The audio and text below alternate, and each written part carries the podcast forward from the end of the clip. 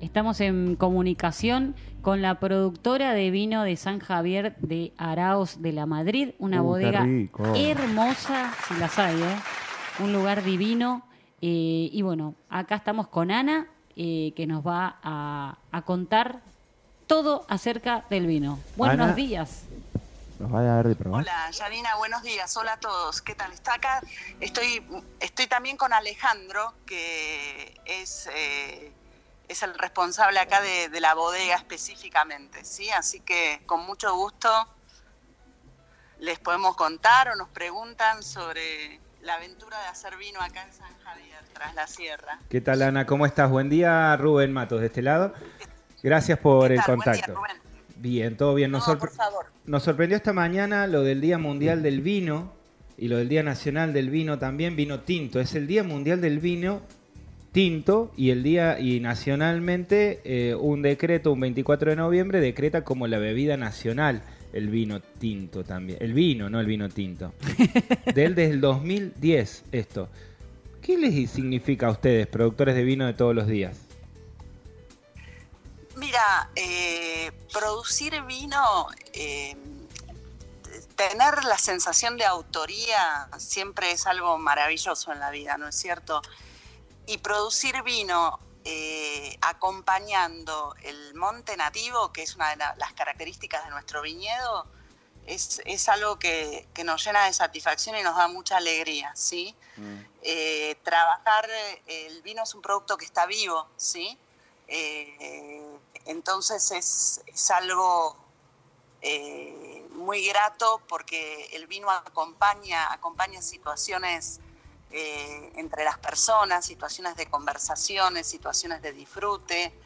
Eh, el vino es, casi como una expresión artística, ¿no? Tal cual, tal cual, sí, sí, tiene como múltiples facetas. Y preguntarte así de, de curioso, ¿cómo, así, en pocas líneas, sé que probablemente es difícil, pero a ver si nos sale, ¿cómo se hace el vino? ¿Cómo se hace vino?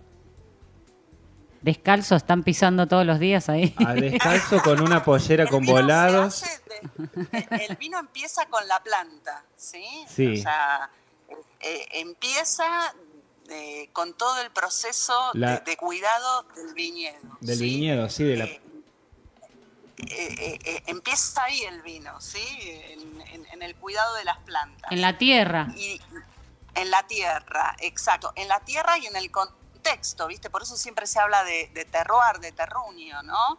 Mirá. Eh, el vino, por ejemplo, acá, en, en- tras la sierra, en San Javier, es un vino acompañado de plantas nativas, ¿sí? Y de, y de hierbas, eh, las hierbas de la sierra, ¿no? Entonces va a ser un vino que va a tener una personalidad de esta tierra, ¿no? De este lugar específico. Va a ser un varietal que puede ser un Malbec, que hay en Valle de Uco, que hay en distintos lugares, pero va a ser un Malbec con la personalidad de tras la sierra. Mm.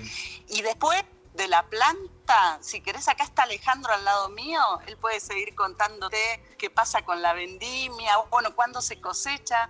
Eh, la cosecha es una decisión estratégica que se toma midiendo azúcar y pH, no se cosecha todo, las distintas variedades no se cosechan en el mismo día, ¿sí?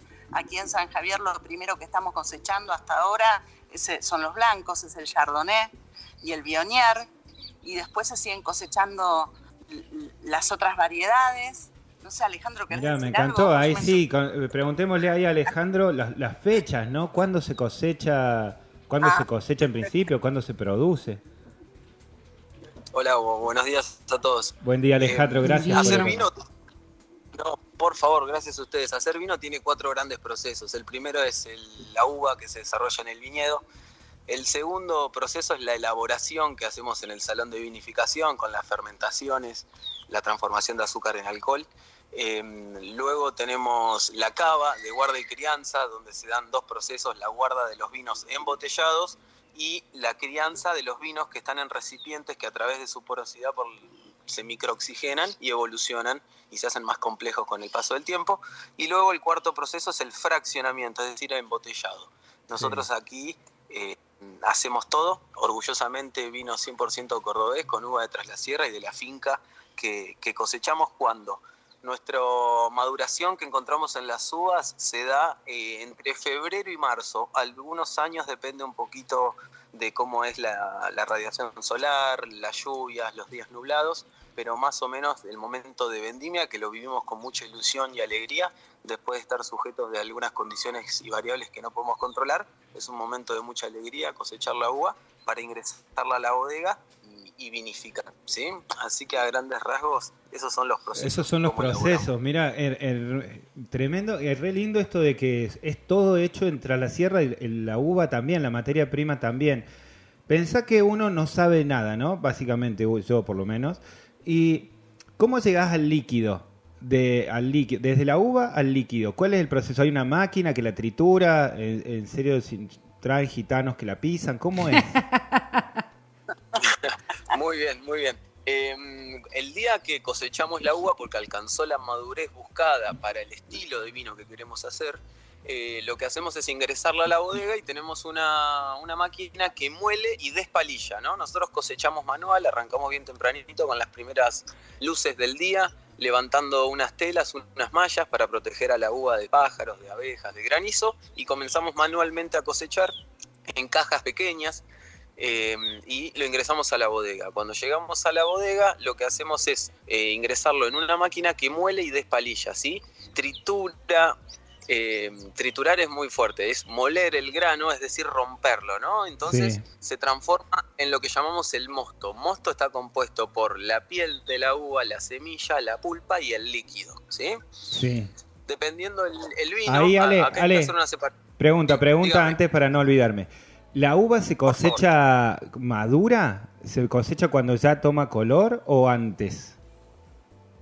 Bien, sí, en, la- en el caso de las uvas tintas ya tienen un color, pasaron por un proceso que se llama embero, que más o menos se da entre diciembre y enero, y las uvas que son tintas se tiñen, se pintan, eh, entonces ya tienen un, el color que conocemos, Ah, ¿sí? La uva perfecto. blanca tiende más a un verdoso o amarillo dependiendo la, eh, la cepa. Pero se cosechan cuando están maduras como una uva tradicional de una parra que hemos visto, que vemos. Bien. eh, sí, el tema es cuál es la madurez, ¿no? Porque depende del estilo de vino que queremos hacer, es cómo va- la vamos a cosechar. ¿sí? Cuando Ah. hablamos de madurez, se traduce en grados Brix, que es medición de azúcar en fruta, y en el pH que tiene. Esos son dos datos objetivos que, como los conocemos, salimos a recorrer el viñedo y tomamos una muestra. ¿sí? Agarramos de un racimo una uvita de arriba, del medio y de abajo, y hacemos una muestra bien representativa de toda la parcela, la molemos en un vasito y medimos con un refractómetro los grados Brix y con un pHímetro el pH. Eso lo anotamos en una planillita y nosotros en base al estilo de vino que queremos hacer tenemos que ir aproximándonos a una medición, ¿sí? Más o menos para hacer un vino blanco como el que nosotros buscamos hacer, buscamos un pH de 3,4, 3,5 y 21,5 a 22,5 grados Brix, ¿sí? Es un poco técnica esta parte, pero para tener una noción. Entonces, te va acercando la uva a ese punto, es cuando después de una tarde decimos, bueno, mañana la cosechamos, ya estamos. Joder. Y ahí está, está madura la uva para nosotros, pero es desde nuestra referencia por el estilo de vino que después queremos hacer. Él te pregunta. volvemos- Otro tipo de- Volviendo. Pará, pará, Sí. él te, él te pregunta todo eso porque tiene una parra, entonces te está sacando Estoy información. Estoy mirando a ver cómo. No, Claro, volvemos al mosto entonces. Volviendo al mosto, tenés el mosto que es todo: semillita, piel. exactamente. ¿Qué pasa ahí? Muy bien. Lo bien. Lo, acá hay que hacer una separación entre lo que es la uva blanca y la uva tinta para hacer vino tinto. ¿Por qué? Yo voy a contar cómo lo elaboramos nosotros, ¿sí? Ahora vamos un poco más puntual a nuestro caso, pero para, para contarles. Eh, nosotros hacemos un vino blanco que lo que buscamos es mucha frescura, eh, una acidez marcada, y lo que hacemos es separar al momento de moler las pieles y semillas del jugo. Lo que vamos a vinificar es solamente el jugo de la uva, ¿sí? Y esto lo hacemos en una cámara de frío, ¿por qué? Porque buscamos una temperatura controlada entre los 16 y los 17 grados para que la fermentación sea pausada y en esa turbulencia que genera la fermentación no perder aromas y sabores volátiles que eh, necesitamos y deseamos que eh, queden en el líquido. Impresionante. En Sí. unos 25 días sembramos una levadura y en unos 25 días el azúcar se transformó en alcohol y ese jugo de uva ya es vino. ¿sí? Un vino crudo, pero ya es vino. Después Lo que hacemos con la uva tinta es eh, el conjunto, ¿sí? el líquido, la piel, semilla y pulpa, ingresarlo a un tanque y ahí comienza la vinificación de la uva tinta para hacer un vino tinto. ¿sí? La diferencia es que uno es solo el jugo de uva y otro va todo completo. Ahí, en este jugo de uva que decís, si uno agarra y, y- y agarra un vaso o una cuchara y hace un trago, ¿siente el sabor ya al vino o siente sabor a uva solamente con alcohol? Dependiendo, dependiendo del momento. Al principio, a los primeros días, dentro de los primeros 5, 6, 7 días, vamos a percibir todavía azúcar, ¿no? Es como que en un momento tenemos más azúcar y se va transformando en alcohol. En un momento está bastante parejito y después vas teniendo más alcohol y menos azúcar, ¿no? Es como un proceso. Es como un proceso. Eh, pero, pero por supuesto que sí, que cuando en la primera semana aproximadamente, al beberlo, se tiene azúcar, eh, vamos, lo vamos a percibir dulce. Uy, ¿sí? Alejandro, se me llena de preguntas todo, sí. Se- seguimos por- con esta línea porque claro, Tenés ya que ir a visitar la dulce, bodega. Me Tenés fui a lo dulce a, a- a ver de, bueno, entonces los vinos blancos, los chardonnay, los vinos que son dulzones eh, o los espumantes, bien cortan en esa línea más o menos. O sea, se, se van para un lado. Se pueden dar dos cosas. Eh, es que se le deje un poco de azúcar residual. A determinado momento se corta la fermentación, entonces hay azúcar que no se ha transformado en alcohol y eso se percibe. O se elige otro punto de madurez de cosecha. Es decir, los famosos vinos que se enuncian como cosecha tardía. ¿Qué significa? Es decir, se dejó la uva tanto tiempo en la planta que el azúcar aumenta, aumenta, aumenta, aumenta, aumenta, aumenta. Luego eso se cosecha y se ingresa a la bodega, ¿no? Al tener tanta azúcar se transforma en alcohol y en un momento la levadura muere por la cantidad de alcohol que tiene. Entonces no puede seguir transformando el azúcar residual que le queda en alcohol. Entonces se percibe dulce. Ah, mirá vos. Mirá vos, Mirá no, vos. bárbaro. Y qué loco que el vino tenga levadura también, porque uno piensa, piensa así, o yo pensaba, que era 100% siempre de la, de la fruta, ¿no? De la uva. Claro. eh, sí, existen lo que se llaman levaduras indígenas que se encuentran en la piel de la uva. Eh, lo que nosotros realizamos aquí para poder controlar y dominar qué población queremos que, predomine en, ese mosto, sembramos una levadura enológica que, se compran en laboratorios especializados en, este tipo de, levaduras, para la elaboración de vino. Mira vos. Bueno, y si uno tiene las ganas de ir y, y visitar ahí esa hermosa bodega, vos vas, eh, sos el referente, digamos, agarrás así como quien quiere la cosa, el grupo y les contás todo esto que nos estuviste contando recién. ¿Cómo es ahí? Eh, ¿Cómo se recibe a la gente? Bárbaro. Nosotros estamos realizando dos tipos de visitas. Tenemos una visita que realizamos al mediodía eh, y otra visita por la tarde. En estos momentos estamos realizando los días miércoles, sábados y domingos la visita del mediodía y la de la tarde viernes y sábados. ¿sí? Sí. Recibimos al grupo, ingresan hacia la bodega, les mostramos el lugar, les contamos de, de la historia del lugar. Eh, luego conocemos la bodega, les contamos los procesos del vino y en ambas actividades realizamos un menú de pasos, de cuatro o de tres pasos, donde participa gastronomía local, kilómetro cero, y los vinos de, de aquí de la bodega. Muy impresionante y muy linda la historia también para empezar a contarla. Estamos hablando con Alejandro y con Ana de Bodegas Arados de la Madrid. Lo va- la vas a Eh, invitar a Ana para la emprendimientos. vamos- La vamos, a invitar para emprendimientos ahora mismo. En, En este momento, en este Ana, momento, en unos días. Ahora después que cortemos. O Eh, Alejandro. O Alejandro o a los dos. O a los También. dos. Estamos ahí haciendo un programa de emprendimiento en donde contamos un poco las historias de gente que encara emprendimientos de este estilo. Eh, bueno, la verdad es que uno aparece el vino como que cruza un montón, situaciones, momentos, estados. Uno aprende del vino mientras va madurando, creo que madura cuando empieza a decidir subir la calidad del vino. eh, O dejar el del vino. consumo. Y termina de madurar cuando dice, bueno, no, esto ya es como mucho. No, pero hay algo en la, cali en, en la calidad de lo industrial o de lo orgánico, de lo artesanal, como que indica de alguna manera también el estado individual de cada uno. A mí- a- me parece que uno- no es lo mismo estar tomando vino industrial así de mesa cotidiano a servirse en una copa de vino. Ancho, ¿cómo se toma el vino? Mira, este, yo te escuchaba y te cuento, nosotros hacemos microvinificaciones, ¿sí? manejamos volúmenes pequeños, ¿no? En esto de, la conciencia también, de qué, queremos hacer nosotros. Queremos, eh, nos, nos parece importante tratar de no generar tanto impacto ambiental, porque las producciones generan impacto ambiental, ¿no? Entonces manejamos volúmenes pequeños y, nos parece importante que las personas vengan aquí atrás la sierra, vengan a San Javier y conozcan, ¿no? Conozcan los lugares, conozcan al productor, vean el viñedo. Eh, a veces nos pasa que, el, que dicen, uy, el año pasado probé tal vino, quiero comprar este año ese mismo vino.